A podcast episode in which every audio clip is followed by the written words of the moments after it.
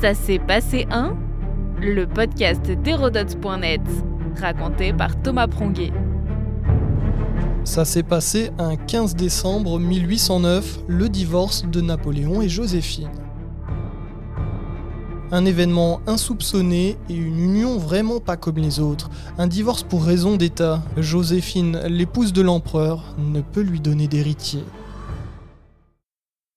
Napoléon Bonaparte et Joséphine de Beauharnais se rencontrent bien plus tôt. En 1795, le jeune général tombe fou amoureux de Joséphine. Cette dernière est de 6 ans son aînée, elle a déjà deux enfants. C'est la veuve d'Alexandre de Beauharnais, mort pendu lors de la Terreur. Napoléon et Joséphine s'unissent en 1796. D'ailleurs, pour atténuer leur différence d'âge, ils n'hésitent pas à falsifier leur état civil. Joséphine se rajeunit de 4 ans et Napoléon se vieillit d'une année. Bonaparte, souvent sur le théâtre d'opérations militaires, envoie des lettres passionnées pleines d'amour à son épouse.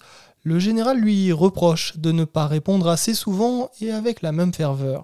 Il va avoir plusieurs maîtresses. Joséphine aurait eu un amant. Elle semble peu amoureuse du Corse.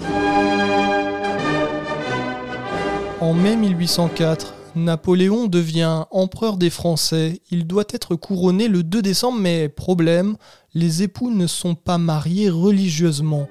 Le 1er décembre, avant d'être sacrés, Napoléon et Joséphine officialisent leur union devant l'Église. Le lendemain, le premier consul est sacré empereur par le pape Pie VII. Joséphine devient impératrice.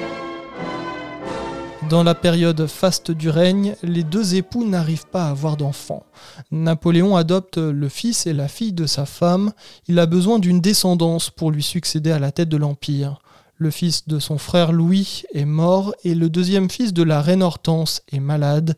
L'incertitude pèse sur la continuité dynastique. Et en effet, le premier consul se croit infertile car sa femme a déjà eu des enfants. Et pourtant, il a un premier fils avec une de ses maîtresses, le futur comte Léon. Amoureux, il évoque à Joséphine la possibilité de choisir une autre femme pour assurer sa lignée. Une épée de Damoclès plane désormais au-dessus de la tête de l'impératrice. Après deux ans d'efforts et aucune grossesse, le divorce est prononcé le 15 décembre 1809. Selon les termes d'Hortense, la fille de Joséphine, c'est les larmes aux yeux que Napoléon aurait révélé sa décision à sa famille.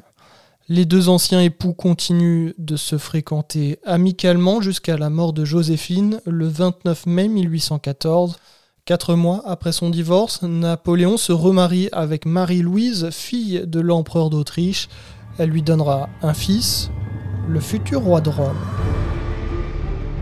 Notre podcast historique vous plaît N'hésitez pas à lui laisser une note et un commentaire ou à en parler autour de vous. Et puis pour en apprendre plus sur l'histoire, rendez-vous sur hérodote.net.